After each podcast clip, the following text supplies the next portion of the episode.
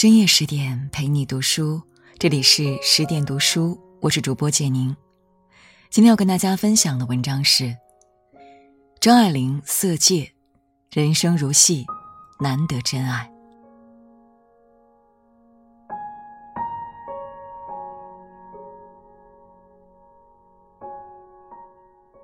半生缘中这样写道：“对于中年以后的人，十年八年都好像是指缝间的事；可是对于年轻人来说，三年五载就可以是一生一世。时间在每个人面前都有一张相对论的面孔，煎熬时分分秒秒无比漫长，爱着时，瞬间即是永恒。”张爱玲对此非常清楚。她可以为自己喜欢的故事，三十岁开始构思，在一遍又一遍的改写中，三十年的时间不觉就过去了。直到花甲之年定稿，才有了近两万字的《色戒》。张爱玲研究者芷安认为，这是她最好的作品。关于时间和作品，他说：“爱，就是不问值得不值得。”一女学生。小说开头是镜头感十足的描写，同名电影也是如此。麻将桌上白天也开着强光灯，洗牌的时候，一只只钻戒光芒四射。在这片灯光下，王佳芝陪官太太们搓着麻将，她最年轻，却也唯独她没有钻戒，只戴一款翡翠的。三年前，她还在另一个舞台演另一出戏，人生是另一番境遇。王佳芝是个美人坯子，十二三岁就有人追，长大后更有韵味。秀丽的六角脸，尖窄的额头，看起来很秀气。再涂个口红，亮汪汪，娇红欲滴。旗袍裹身，妩媚的很。她是香港大学的学生，有聊得来的闺蜜，频率相同的朋友圈。太平洋战争爆发后，时局动乱。有志青年的爱国热情高涨，他们组成一个话剧社，专演慷慨激昂的爱国历史剧。王佳芝从舞台上下来，兴奋感久久不散。大家去吃夜宵，吃完夜宵，他还不想回去，和女同学乘坐电车游车河看夜景。虽然身处乱世，但因为青春，夜晚的春风依然令人沉醉。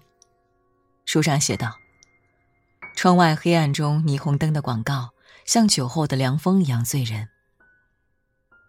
没多久，汪伪政权的一行人来到香港，有一位副官跟王家之同学邝玉民是同乡，借这层关系，邝玉民打听到不少消息。大家商讨后做出决定，由一个女同学扮演少奶奶，找机会去接近汪伪政权的易太太，从这条线下手。把给日本人做事的易先生干掉。同样是演戏，这一次却是来真的。这是一出没有彩排、演砸会掉脑袋的戏，这也是兵法策略三十六计当中的美人计。美人一角落到话剧社当家花旦王佳芝的头上，她自己也是当仁不让。二，美人计。奔着同一目标，大家各就各位，好戏即将上演。王佳芝嫁到香港的麦太太，欧阳文玲做出口生意的麦先生，邝玉民麦太太的表弟，黄磊司机。易太太第一次来香港想购物，可人生地不熟，难免会吃亏。经那位副官牵线介绍，麦太太充当向导。大概因为演员吧，加上同样的乡音，他俩很快热络起来。麦太太成为易太太的牌友。麦太太一边看麻将，一边小心敷衍几位太太，还要分出精力研究牌桌对面的易先生。他经过观察、分析、琢磨之后，确认一件事：易先生有注意到自己，他只是不敢冒昧。普通人打牌是为消遣，狠角色打牌。处处是讥讽。当易太太提及替丈夫买了西装料子，却不认识服装店时，麦太太连忙介绍一家，说是熟悉的裁缝。借此缘由，他告别时丢下自己的电话号码，易先生一定会抄过去的。书上写道：“一次空前成功的演出，下了台还没下妆，自己都觉得顾盼间光艳照人。大家出去喝粥，雨中漫步，风到天亮，庆祝成功迈出第一步。为了将戏继续演下去，王佳芝需要牺牲自己的第一次。”而且是和让他讨厌的男生。这些人里，只有他有那方面经验。当大家摩拳擦掌，准备进入下一幕戏时，易太太打来电话辞行，还邀请麦先生、麦太太夫妇去上海玩。伟大的刺杀计划泡汤了。最傻的是王佳芝，做了牺牲，丢了贞洁，以她为女主角的戏却宣告流产。他回上海继续念书，跟同学们断了联系。张爱玲深谙人性，因而常常冒出促狭的言语。对于王佳芝的心境，她写道：“有很久，她都不确定有没有染上什么脏病。”三热水澡。三年后，王佳芝再次搭上易先生，也就有了小说开头的麻将桌与钻戒展。故事情节很简单。也是故事中人要演的戏。香港沦陷，麦先生生意受挫，为补贴家用，王家之抛弃单帮，带手表、西药、丝袜等实心货到上海卖。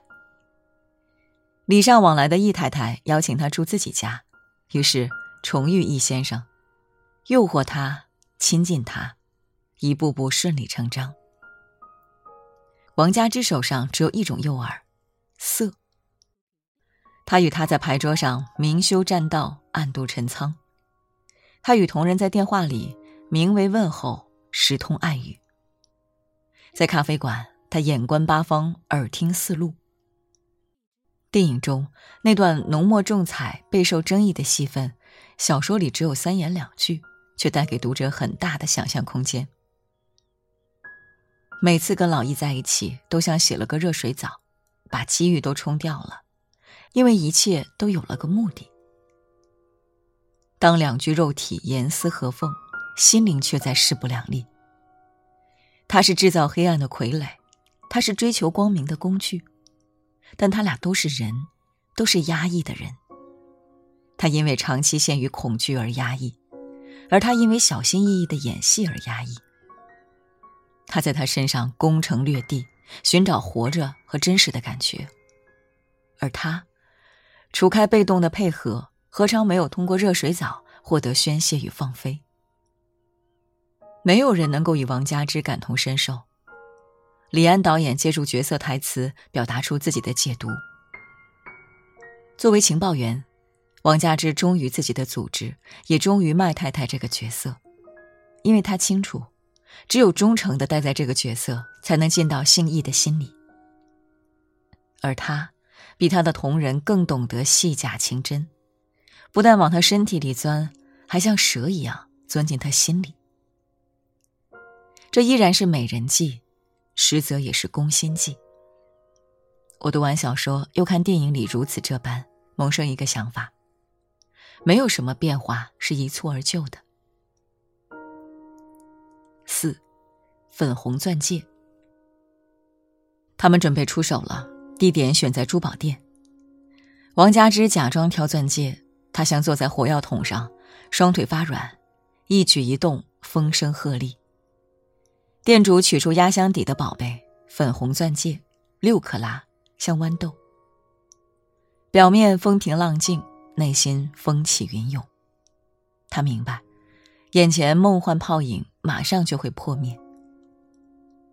之前在牌桌上，易太太说看中一只粉红钻，嗔怪丈夫不肯买给自己。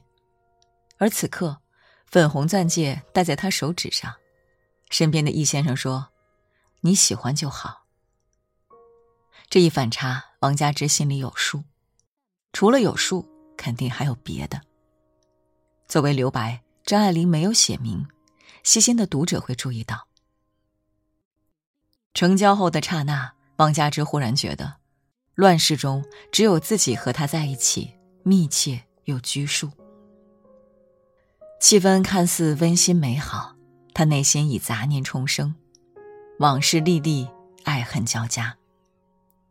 从头到尾，人人都在演戏，到哪儿都在演戏。在这出戏里，他是一个角色，也是一枚棋子。易先生在安静的等待，此处有一笔特写。他的侧影迎着台灯，目光下视，睫毛像米色的鹅翅。斜落在瘦瘦的面颊上，在他看来是一种温柔怜惜的神气。突然到来的温柔与怜惜，让王佳芝内心轰然倒塌。让他改变主意的不纯粹是一只钻戒，更因为油然而生的爱意。张爱玲深懂女人心，她在一篇专门谈女人的文章里写：“对于大多数的女人，爱的意思。”就是被爱。对王佳芝这种缺爱的又有一股傻劲的女人更是如此。男人送的礼物是爱的载体，他认为这个人是真爱他的。也许犹豫再三，也许是毫不犹豫，他说出改变彼此命运的两个字：“快走。”戏到底结束了，演戏的人。也下台了。王佳芝和他的同仁被逮捕，通通枪毙。与其说是兴义的无情，吴宁说是张爱玲心狠。然而这番结局更符合现实。从大义出发，王佳芝背叛同仁，放弃革命信念，理当受到处置。从情欲角度而言，他只是听从内心，做出为爱痴狂的举动。那一刻。他退出代表超我的王佳芝，也退出作为一部分自我的麦太太，回到依据直觉和欲望行事的本我。那一刻，他忘了角色、任务、使命以及自己。我想起电影《美人鱼》中的桥段：为保护海洋生物的家园，珊珊将刘轩引诱到老挝，大伙们准备将他除掉。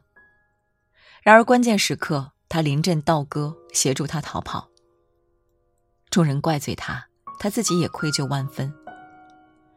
阅尽沧桑的人鱼婆婆表示理解，为了救心爱的人，不惜牺牲一切，这是人的本性，这或许也是所有生命的本性。爱是没有王法的，爱超越了一切规则和界限。王佳芝最后的选择，不恰好验证人鱼婆婆这句对爱的理解？人生如戏，难得真爱；江湖险恶，难得友谊。遇到一点点真爱，便能让一个人像魏晋名士那样，终将为情死。别说是非对错，也别问值不值得，因为爱就是不问值得不值得。更多美文，请继续关注十点读书，也欢迎把我们推荐给你的朋友和家人，一起在阅读里成为更好的自己。